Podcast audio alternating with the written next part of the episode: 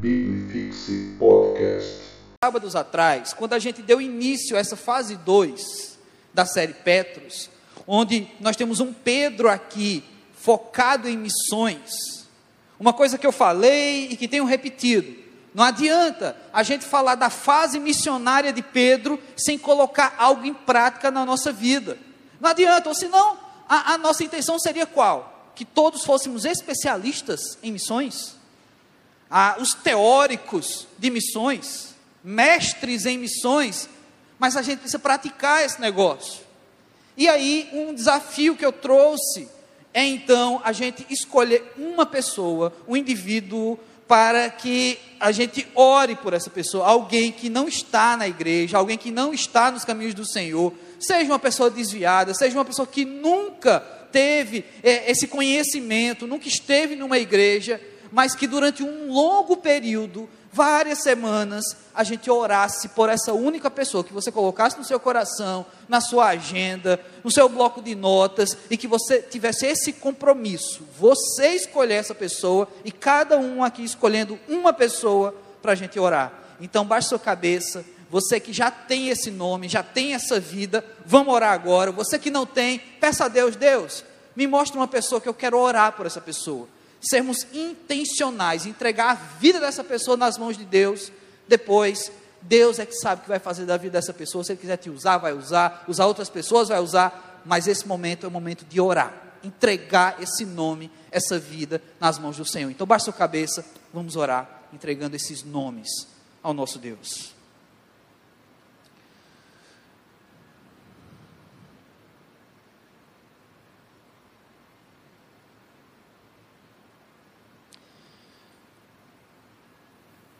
Soberano Deus, Tu és o nosso Pai. E Senhor, nós sabemos que somos filhos em que em algum momento fomos alcançados pelo Senhor. A tua misericórdia chegou até nós. Se aqui estamos, isso não é resultado do nosso esforço, mas é resultado do teu poder, Senhor Deus, em nos alcançar, da tua misericórdia, do teu amor por nós. Mas, Senhor Deus, há tantas pessoas que não recebem ou não entendem, não, não sentem essa tua misericórdia, esse teu amor, esse teu poder, Senhor Deus. E nós sabemos que isso não é exclusividade nossa. Então, Pai, eu quero te apresentar cada nome que está sendo levantado por essa galera, Senhor Deus. Cada um que com sinceridade coloca no seu coração também um propósito de oração, um motivo de oração, uma vida. Ó oh Deus, que a gente quer ver derramada aos teus pés, convertida, Senhor Deus, transformada, ó Pai. Pode ser que no meio desses nomes tenham pessoas que já estiveram numa igreja e não estão mais. Pode ser que no meio desses nomes tenham pessoas que têm dificuldade do Senhor, tem afastamento do Senhor. Mas Deus, vai lá agora, ó Pai, e toca esses corações. Também move cada um aqui, Senhor Deus, para que intencionalmente a gente continue em oração, continue apresentando esses nomes. E que a gente possa ter a alegria, ó Pai, de ver o teu agir, de ver a tua mão poderosa movendo corações e quem sabe, estando aqui sentados do nosso lado, ou onde estiverem, mas congregando, convertidos, batizando, Senhor Deus, para a tua honra e glória, nós queremos ver vidas transformadas, Senhor Deus. Faz isso, ó Pai, opera milagres no nosso meio. É assim que eu oro, Deus, em nome de Jesus Cristo. Amém. Muito bem, sábado que vem vamos lembrar novamente. E não ore apenas aos sábados, coloque realmente como propósito de oração no seu dia a dia. Vamos ver o que é que Deus vai fazer, uma vez que insistentemente nós vamos apresentar vidas a Deus. A fase 2 dessa série Petros, que tem essa característica de missões, é uma fase que ela vai chamar nossa atenção para vários fatores do agir de Deus em meio ao seu povo, naquilo que nós conhecemos como igreja primitiva, a igreja está nascendo, naquele livro e relato de Lucas, quando ele escreveu os Atos dos Apóstolos. Então nós temos essa igreja nascente e com tantas coisas acontecendo. Entre essas coisas que nos chama muita atenção, e eu não sei quem tem uma leitura, eu vou chamar aqui de imaginativa, que você lê e fica tentando projetar na sua mente as imagens. Eu não sei quem gosta de ler livros assim, mas quando eu leio, muitas vezes eu projeto as imagens, às vezes eu me perco na leitura, eu estou mais imaginando do que lendo, aí eu tenho que parar e voltar para continuar a leitura. E quando eu estou lendo, como por exemplo o livro de Atos, tem momentos que eu viajo, que eu fico tentando imaginar que são aqueles momentos que você tem sinais maravilhosos do agir de Deus, milagres, coisas acontecendo que eu fico tentando me colocar como se eu estivesse lá, vendo aquilo é, é, pessoalmente, presenciando aquele negócio. E em vários momentos, tem situações que eu confesso, eu, eu, eu estaria muito assustado se eu estivesse lá presencialmente. Quando lemos, é mais fácil ler e, e, você olhar e dizer assim: puxa vida, que coisa maravilhosa Deus fez. Mas tem milagres, tem situações na frente das pessoas que chamam muita atenção. E hoje a gente vai ver mais um milagre desse. Inclusive, hoje a gente vai falar sobre esses sinais e essas maravilhas. E sobre a importância disso nessa igreja que está nascendo. Os sinais e maravilhas, eles serviram, e eu vou trazer aqui é, uma expressão de forma pejorativa mesmo, mas não aplicada àquele tempo, mas trazendo para os nossos dias hoje, que essa, esses sinais, essas maravilhas serviriam, serviram naqueles dias como uma espécie de marketing gospel. Era o que fazia a igreja ser reconhecida, era o que fazia a igreja expandir é, é, e alargar os seus territórios e alcançar vidas. Quando eu uso essa expressão market gospel, eu também quero dizer o quanto isso é perigoso nos nossos dias. Inclusive, a tentativa que as igrejas fazem de replicar exatamente alguns desses sinais e maravilhas, na tentativa de ter o mesmo sucesso que houve naquela época. Quando a gente fala de milagres, de sinais, de coisas inexplicáveis operadas pelo, por Deus, através de pessoas, a gente não quer dizer apenas que esse tipo de coisa acabou, aconteceu em Atos e ficou ao longo da história. Não, eu creio que ainda hoje aconteça. A minha grande dificuldade é quando isso é forjado com uma única intenção: fazer a igreja crescer, fazer o marketing gospel, porque a gente precisa atrair pessoas. Então você tem essa igreja primitiva que, através dos sinais, consequentemente as pessoas vinham para Deus. Consequentemente, as pessoas eram atraídas a essa igreja. Não era o objetivo final, não era um meio qualquer, porque o que importa é o fim. Não. Era um mover que Deus quis fazer naquele tempo e que Ele continua fazendo no meio do seu povo. Mas, infelizmente, há tantos lugares em que simplesmente se cria uma situação, se finge um milagre para que pessoas se sintam atraídas por determinados tipos de fé. Isso é muito perigoso. Olha o que está escrito lá em Daniel, capítulo 6, versículos 25 a 27.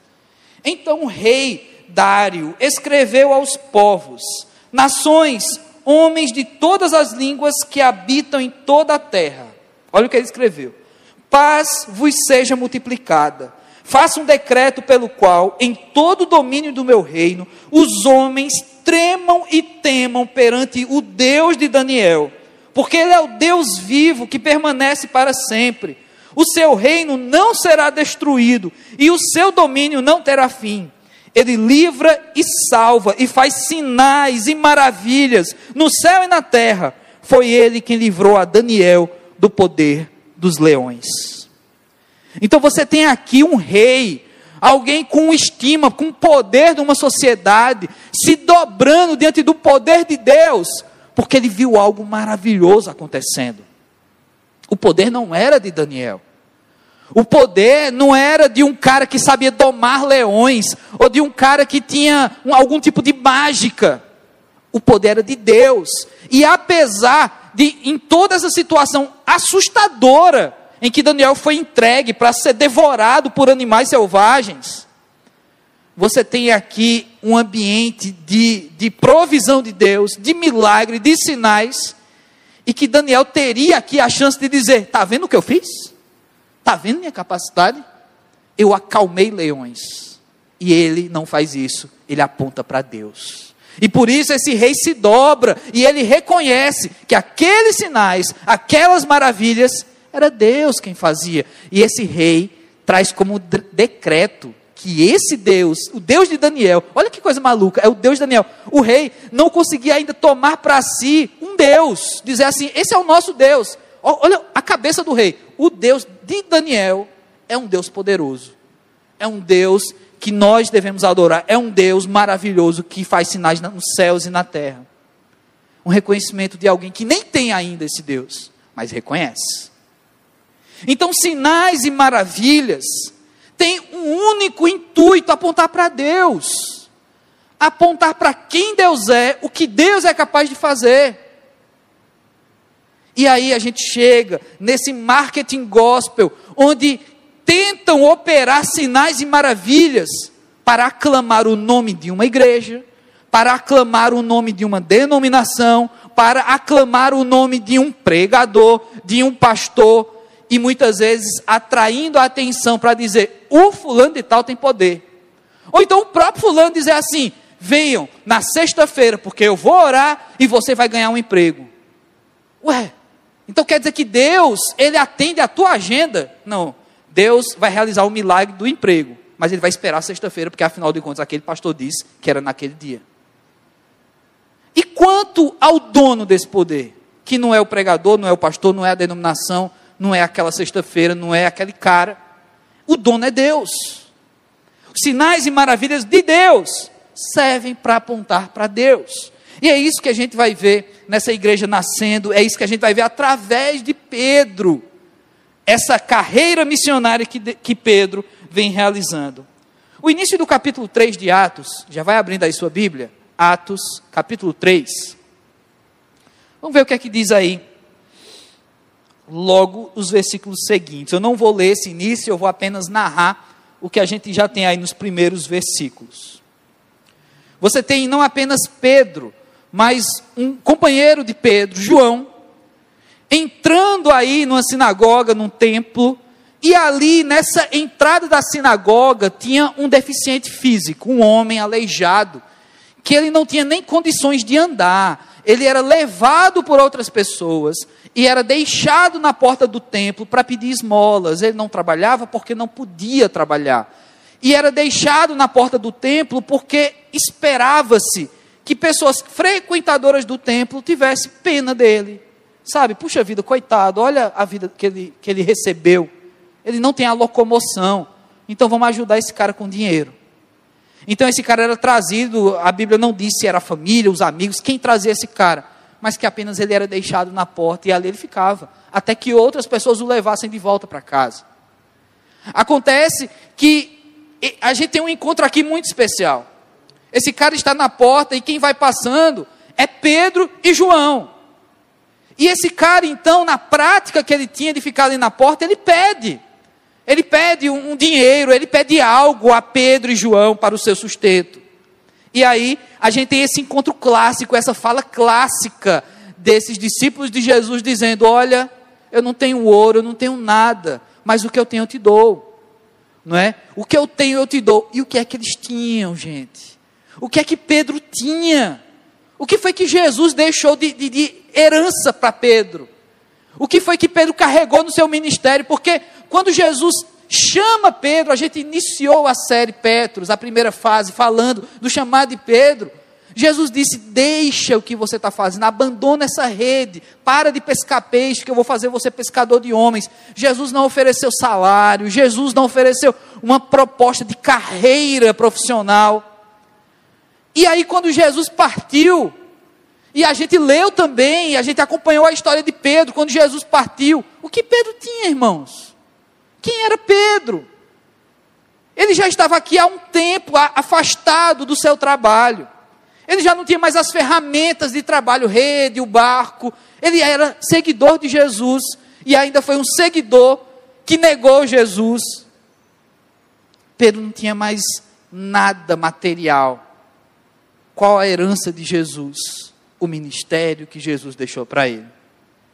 E aí, Jesus, nesse encontro com Pedro, antes de uma partida definitiva, Jesus diz que faria, a partir de todo aquele ministério, uma igreja, que tudo aquilo seria um mover de Deus aqui na terra, e que Pedro, junto com os apóstolos, seriam esses plantadores, esses missionários. Foi o que Jesus deixou para Pedro, foi uma missão, foi uma responsabilidade. Puxa vida, a gente já tem tanta responsabilidade nessa vida, né, gente? A gente vai passando fases da nossa vida que a gente começa a sentir saudade quando a preocupação era entregar um trabalho na quinta-feira. A gente sente tanta saudade desse tempo. Quando a gente era adolescente, era um absurdo. Meu Deus, a minha vida, eu sou tão ocupado, porque eu preciso ficar bonito, porque eu, eu tenho que namorar, e eu preciso fazer um trabalho. E o professor ainda chega na hora e diz: e hoje a gente vai ter uma prova oral. Meu Deus, a minha vida acabou. A gente sente tanta saudade, né, quando passa. Porque as nossas responsabilidades são outros. Os nossos boletos são outros. A vida não está fácil. A gente vai abastecer o carro. Se você for colocar 50 reais, quando você for abastecer o carro, o frentista já diz até amanhã. Dá para nada 50 reais. É tão bom quando a gente lembra das preocupações que a gente tinha quando era criança e adolescente, de chegar mais cedo e assistir um desenho, porque a gente não tinha streaming, a gente tinha que assistir o que a TV colocasse para a gente. E tem que chegar na hora para assistir o desenho que a gente queria. Hoje a vida é outra, e eu não quero aqui falar que antes era mais fácil, ou que hoje é mais fácil, eu não quero trazer isso. Eu quero pensar que é muito mais fácil um descrente olhar para a sua vida e dizer assim: ah, eu não sinto falta de nada, porque eu já tenho o que eu quero, eu estou lutando pelo que eu quero, e quando eu conquistar, aí eu vou dizer: olha, nunca foi sorte, foi trabalho. Diferente dos crentes, né? O crente vai dizer: nunca foi sorte, foi Deus, não é? Mas o meme é quase o mesmo. A questão é, quando nós olhamos para tudo aquilo que gente como Pedro viveu na palavra de Deus, a gente diz: puxa vida, eu não tenho o direito de reclamar da missão que Deus coloca na minha mão. Seja uma vida que Deus quer te usar para alcançar, seja um ministério que Deus quer que você sirva, seja um desafio pessoal que é você ser crente, que às vezes é difícil. Às vezes, o teu maior ministério é você mesmo. Você está o tempo todo flertando com o pecado, com o mal, e você está lutando ali. E às vezes você olha para tudo isso e diz: Mas Deus, está difícil demais, está pesado demais. Aí a gente vai e olha para a vida de um cara como Pedro. E a gente diz: Tá bom, Deus, minha vida não é difícil, não. O que o Senhor colocou na minha mão não é tão difícil, não, Deus. Porque eu, eu sei que tem gente que passou por situações mais difíceis. Então, voltando, no início do capítulo 3 de Atos, é isso que Pedro tem nas suas mãos. Pedro não tem ouro, não tem prata, Pedro não tem um dinheiro para colocar na mão desse deficiente na porta do templo. Pedro tem uma missão.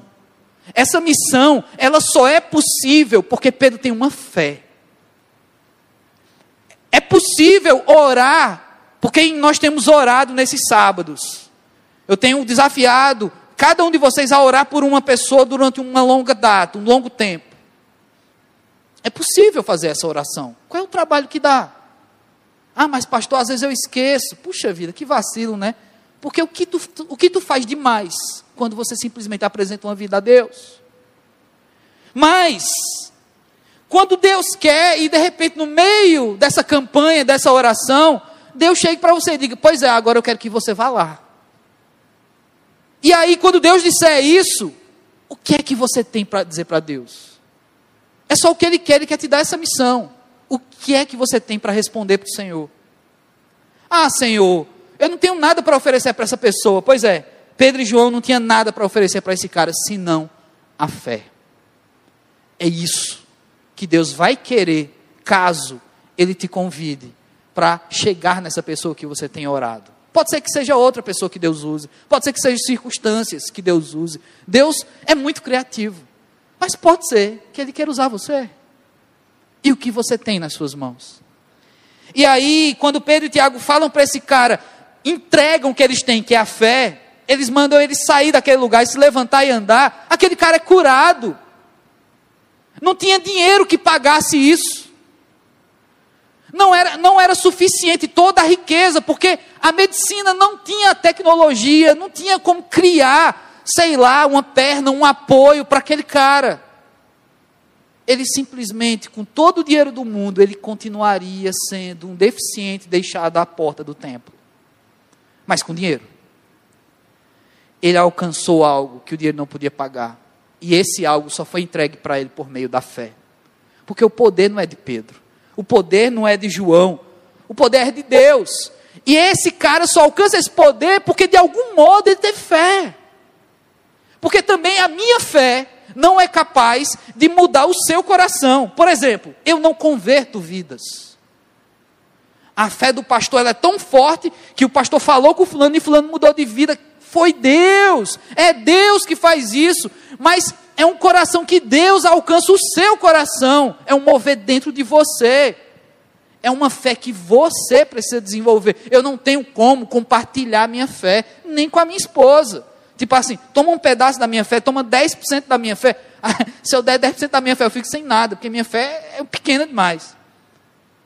Não tem como fazer isso. É preciso desenvolver individualmente. Eles entregam então a perspectiva dessa fé para esse cara. Agora acompanhe comigo a leitura a partir do versículo 11. Depois de todo esse acontecimento, um cara é curado na entrada de, do templo, encontrando ali Pedro e João. Olha o que diz a partir do versículo 11. Apegando-se a ele e a, e a João, todo o povo correu atônito para junto deles no pórtico chamado de Salomão. À vista disso, Pedro se dirigiu ao povo, dizendo: Israelitas, por que vos maravilhais disso? Ou por que fitai os olhos em nós, como se pelo nosso próprio poder ou piedade tivéssemos feito andar? O Deus de Abraão, de Isaac de Jacó, o Deus dos nossos pais, glorificou a seu servo Jesus, a quem vós traístes e negastes perante Pilatos, quanto a este que havia decidido soltá-lo. Vós, porém, negastes o santo e o justo e pedistes que vos condescendesse um homicida. Dessarte matastes o autor da vida, a quem Deus ressuscitou dentre os mortos, do que nós somos testemunhas. Versículo 16: Pela fé em o nome de Jesus é que esse mesmo nome fortaleceu a este homem, que agora vedes e reconheceis. Sim, a fé que vem por meio de Jesus deu a este saúde perfeita na presença de todos vós. Esse primeiro pedaço de texto aqui, esse discurso de Pedro, nós temos esse marketing bíblico aí. Esse marketing que aponta para Deus. Você percebe nas palavras de Pedro que não é covardia da parte dele querer apontar para outro, como se ao realizar esse milagre ele corresse o risco de perder a vida ou de sofrer algum tipo de perseguição assim como Jesus recebeu. Puxa vida, lembra o que aconteceu com Jesus? Você nem precisa ter a Bíblia toda na sua cabeça, mas Jesus fez um monte de milagres. E Jesus fez perseguido, inclusive acusado de realizar milagres. Olha a acusação da galera. Olha que povo louco é, é o povo religioso. Jesus beneficia vidas.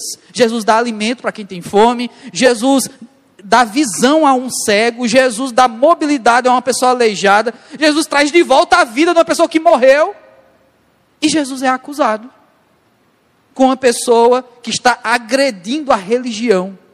Olha como o ser humano é maluco.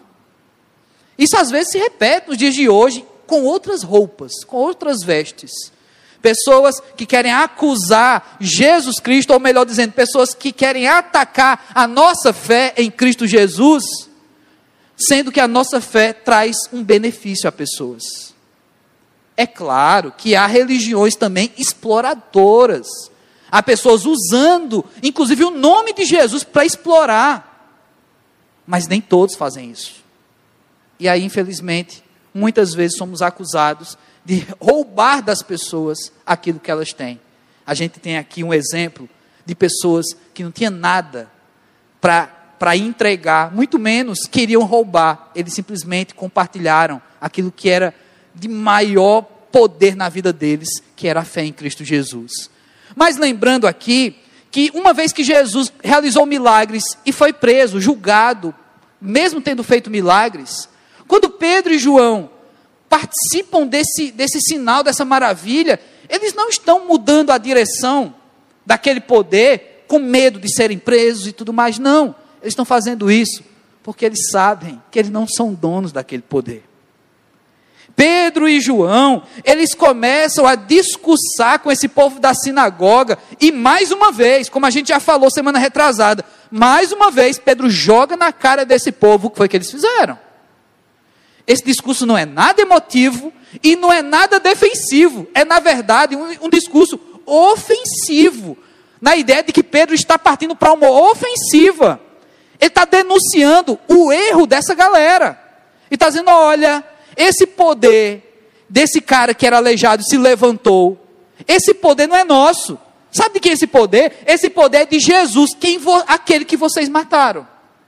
Aquele que vocês denunciaram, crucificaram, mesmo quando Pilatos tentou ali fazer um arranjadinho político para soltar Jesus, vocês escolheram crucificá-lo. É isso que Pedro está falando para esses religiosos. É sobre esse Jesus, é sobre esse poder que nós estamos entrando nesse templo.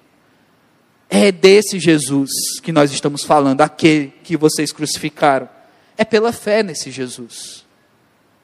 Mas uma vez que Pedro está dessa forma ofensiva, apresentando quem é Jesus e o que aquele povo fez por Jesus, sabe o que Pedro está dizendo também? Que Jesus é acessível. Que vocês alcançaram Jesus com a mente errada. Aquela galera. Eles tiveram acesso a Jesus, mas com a mente errada, com a perspectiva errada, com os objetivos errados. Agora, eles poderiam alcançar a fé nesse Jesus. Alcançando essa fé, eles chegariam ao poder de Jesus. Pedro e João estão mostrando que aquele aleijado, que não tinha culpa de nada, recebeu esse poder, não por merecimento, mas porque Jesus quis. Ele entregou. Esse poder está disponível. Esse Jesus está acessível. E aí a minha pergunta para a nossa realidade hoje é se a nossa vida tem levado um marketing bíblico desse. Se a minha vida como cristão passa para as outras pessoas que Jesus é acessível. Que o Jesus que eu creio é acessível às outras pessoas. Ou será que quando as outras pessoas olham para mim, vê uma série de barreiras religiosas? Puxa vida, para crer nesse Jesus do Léo, eu vou precisar deixar de fazer isso, deixar de fazer aquilo, me tornar isso, me tornar aquilo, fazer isso, fazer aquilo, virar um alienado, não sei o quê. Será que as pessoas estão vendo isso em nós? Ou será que as pessoas conseguem olhar para nós e ver o acesso? Ver que é possível chegar até Jesus, até porque foi para mim. Sabe que tem gente aqui na igreja que, curiosamente, me ouvindo pregar, me chamou a atenção gente mais experiente, gente mais velha, já veio me chamar a atenção. Mas, pastor, tem uma coisa que eu já percebi nas suas pregações. Aí o que é? É que você conta muita história ruim sua. Sabe, os exemplos que você dá de si mesmo são exemplos ruins. Aí eu, pois é. É porque para quem eu prego, é tudo errado também. Então a gente se identifica. Não, pastor, é porque às vezes a gente ouve um pastor, ele conta umas histórias que ele fez e aconteceu, e tem gente que acha massa porque alimenta a fé das pessoas. Olha, esse pastor bota a mão e acontece. Eu, pois é, mas se um dia acontecer alguma coisa através de mim, é Deus que fez e, e eu não, não posso fazer esse marketing para mim. Eu tenho que falar das desgraças que eu faço, as escolhas erradas que eu fiz e que faço, a pessoa mínima que eu sou, o último que eu sou no reino de Deus. Eu tenho que falar é isso, porque é isso que eu sou. E aí Pedro e João, de forma nenhuma eles querem roubar esse marketing para eles. É o poder de Deus. É o Jesus que vocês crucificaram. É esse Jesus que chegou nesse cara. Ele está vendendo um Jesus acessível. Ele tá, é, é, a palavra vendendo é perigosa, mas ele está apresentando um Jesus acessível àquelas pessoas, mesmo os religiosos, mesmo quem matou Jesus, mesmo quem crucificou Jesus, era possível chegar até ele. E aí, a gente vai agora lá para Atos, capítulo 4, versículos 1 a 4, e a gente vai ver um pouco mais desse market gospel aí. Atos 4, a partir do versículo 1. Falava ainda é, falavam eles ainda ao povo, quando sobrevieram os sacerdotes, o capitão do templo e os saduceus. Ressentidos por ensinarem eles, o, o povo, e anunciarem em Jesus a ressurreição dentre os mortos, e os prenderam, recolhendo-os ao cárcere até o dia seguinte, pois já era tarde. Muitos, porém, dos que ouviram a palavra aceitaram, subindo o número de homens a quase 5 mil. Semana passada a gente falou dos 3 mil batismos. Hoje, isso não passou tantos dias, não, viu gente? Estava acontecendo ali, naquele momento, naquele dia. E no dia seguinte, então, Pedro e João vão até o templo, a sinagoga, e isso acontece. Então, algumas horas depois, aqueles 3 mil convertidos e batizados somam mais 2 mil. Mas tem um detalhe aqui: esses 2 mil são somados diante do insucesso ministerial ou aparente derrota ministerial desses dois caras. E o que eu quero dizer para vocês, nesses versículos de 1 a 4, é que o sucesso do céu, a, a, o marketing que dá certo, o sucesso do céu é uma derrota aqui na terra. É perder para ganhar. Ou a sociedade, o mundo, ele ensina outra coisa. O mundo ensina o ganha-ganha, ou perde-perde, mas o perde-ganha uma hora não dá certo. Eu sei que tem empresas que elas têm um planejamento fantástico, que elas apresentam um produto em que elas estão de alguma forma perdendo para te fazer escravo e ganhar em cima de você pelo resto da vida. Eu não vou citar a Microsoft aqui. Mas, gente, a gente agora tem aqui uma fé, um projeto de Deus para a humanidade, em que o sucesso desse ministério, o sucesso desse marketing, é na possível derrota dos marqueteiros. Eles perdem. Os caras discursam, e vocês viram e ouviram do discurso dele, somou mais dois mil dos três que já tinha no dia anterior. Agora são cinco mil pessoas crendo no poder de Jesus, crendo que Jesus ressuscitou, crendo que Jesus tem poder. E crendo, esses caras não se tornaram ricos, não alcançaram poder, não compraram retelevisão, nem construíram o templo de Salomão. Esses caras foram presos. Esses caras foram presos. Os próprios sacerdotes, em algum momento do discurso deles, não agradou, quando eles falaram da ressurreição, não agradou. Os sacerdotes mandaram prender esses caras. Lembra que eu falei que quando eles curaram aquele, aquele é, é, deficiente na entrada do, da porta do templo, eles pregaram também para aqueles sacerdotes. Lembra que eu falei que na pregação deles, eles estavam apresentando um Jesus acessível. Só que isso, gente, a gente tem que assumir também na nossa vida. Mesmo apresentando um Jesus acessível, tem pessoas que não vão querer. Não vão querer. Elas simplesmente vão negar esse Jesus, vão zombar de você, vão rir da sua cara. Porque nem todo mundo vai ser salvo. Infelizmente, a gente vai sofrer em determinado momento, quando a gente tiver conhecimento do céu, quando a gente chegar no céu, sei lá, eu não sei como vai ser a nossa mente, a nossa memória quando estivermos no céu. Mas se a gente tiver memória da vida aqui na terra, a gente vai sentir falta de algumas pessoas. E por outro lado, a gente vai se surpreender com a presença de outras. Lá no céu, talvez, eu não sei se a gente vai ter memória. Mas ainda enquanto estamos aqui na terra, temos a dimensão, ou deveríamos ter a dimensão do poder desse Deus através de Jesus. Pedro e João, eles estão desenvolvendo essa dimensão, eles estão entendendo o poder dessa fé que eles carregam. E apesar disso, apesar de carregar esse poder dessa fé, não deles, mas de Deus, eles também são gente, e eles também são presos, eles também são negados. Porque não é porque eles eram do Senhor que tudo tem que dar certo na vida deles. Mas o fato deles terem sido presos, será que deu errado a vida deles? Porque olha o resultado desse poder. Olha o resultado dessa fé. Olha o resultado dessa pregação. Então valeu a pena. Eles foram presos. Mas nesse dia, mais duas mil pessoas foram libertas. Então na matemática é muito simples: dois presos fisicamente para dois mil libertos para a glória de Deus. Dois mil libertos para a vida eterna. Eles estão presos numa cadeia que pode prender, pode soltar, pode nunca mais soltar a não ser que você seja político, você vai ser solto.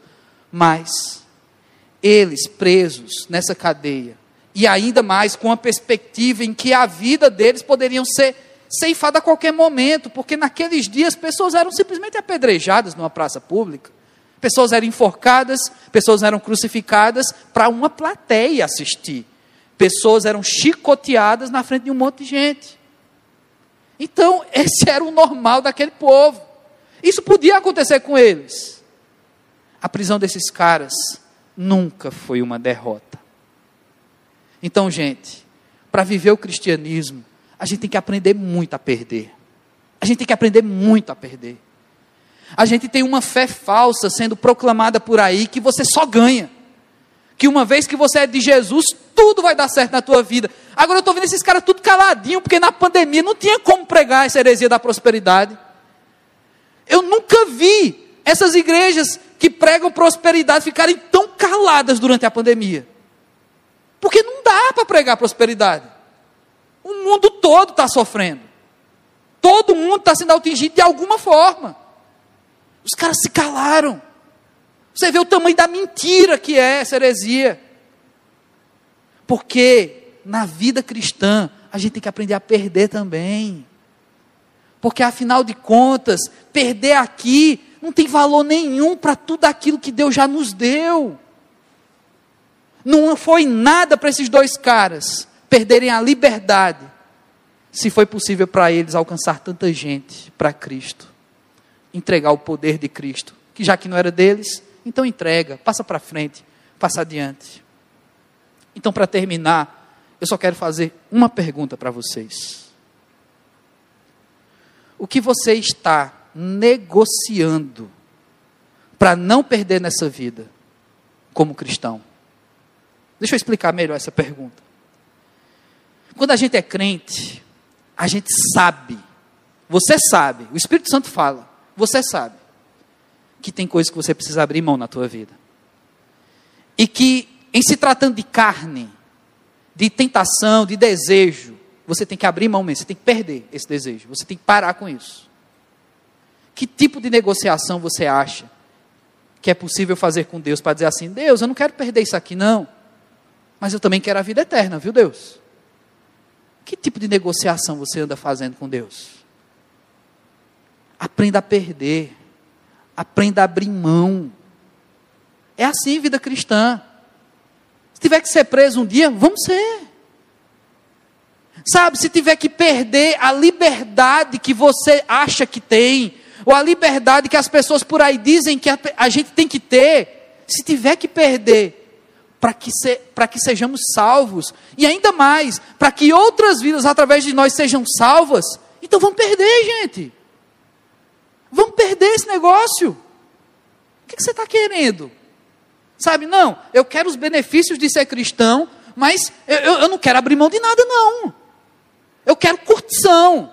Sabe? Eu quero pegar geral, eu quero ficar quando dá na telha, eu quero ter liberdade sexual, eu quero fazer com meu dinheiro o que eu quiser, sabe? Meu corpo, minhas regras, minha vida, minhas regras, minha alma, minhas regras. Aí eu quero negociar com Deus. Meu amigo, cristianismo, aprenda a perder. Esses caras, eles tinham tudo, e ao mesmo tempo tinha nada. Tudo que eles tinham, quem entregou para eles foi Jesus. E Jesus entregou e partiu. Esses caras carregaram isso que Jesus entregou, eles também partiram, mas deixaram para a gente um legado. E nós recebemos desses caras, de Pedro, de João, no texto de hoje, essa fé.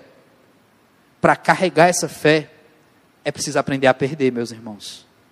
Vamos aprender a perder. Vamos parar de ser competitivozinho e só querer ganhar nessa vida. Porque no cristianismo, frustração tem que estar ali logo na tua caminhada. Sabe? Eu digo até mais, como profeta do caos, você precisa se frustrar. No cristianismo, na fé, a gente precisa se frustrar. Para a gente ter choque de realidade e dizer assim: rapaz, eu não preciso disso mesmo, não. Eu preciso é de Deus. Porque um mar de rosas faz um monte de gente dizer: Eu nunca precisei de Deus. E você precisa. Aprenda a perder. Aprenda a lidar com as suas frustrações. E deixe o poder de Deus agir na sua vida, por meio de você, tornando, através da sua vida, um Jesus acessível até outras pessoas. Vamos orar nessa hora. Pai, nós queremos te louvar, te agradecer, exaltar teu santo nome, ó Pai porque diante da tua palavra, Senhor Deus, nós nos envergonhamos, ó Pai. Diante de vidas como a vida de Pedro, a vida de João, Senhor Deus, que tanto sofreram, mas que tanto pregaram, que tantos sinais e, e maravilhas viram diante dos seus olhos, tocaram em milagres, foram alvos de milagres, mas ao mesmo tempo sofreram perseguições, foram presos. E nada disso impediu o teu poder, nada disso impediu o teu agir. Como nós nos envergonhamos, porque hoje nós não estamos presos, não estamos sofrendo perseguição religiosa nesse país. Hoje, Deus, nós não temos motivos para nos calar, calar a nossa fé. Nós nos envergonhamos porque apesar de tudo isso, nós nos calamos. Apesar de tudo isso, Senhor Deus, nem sempre o teu filho Jesus é acessível através de nós. Às vezes, nós mesmos somos barreiras para que outras pessoas cheguem até o Senhor. Então, Pai, tem misericórdia do teu povo, de nós aqui, Senhor Deus. Temos tanto a aprender. Nos ensina, Senhor Deus, a viver essa fé tamanha fé, Senhor Deus, dispostos a viver, ó Pai, situações difíceis, dispostos a perder por amor a Ti, Senhor Deus, dispostos a abrir mão, Senhor Deus, de possíveis prazeres mundanos, ó Pai, para que o Teu nome seja glorificado, para que o Teu poder, por meio de nós, alcance outras vidas, ó Pai. Então usa aqui Teu povo, Senhor Deus, assim como eu, tantos outros aqui nessa noite, envergonhados diante do Senhor, mas Deus, usa nossas vidas. Que a nossa vida seja para a tua honra e glória, no nome de Jesus Cristo. Amém. Vamos louvar o nosso Deus.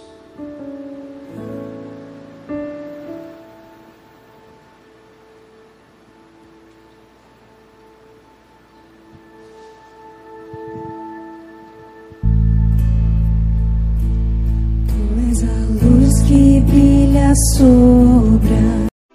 Biblifixe Podcast.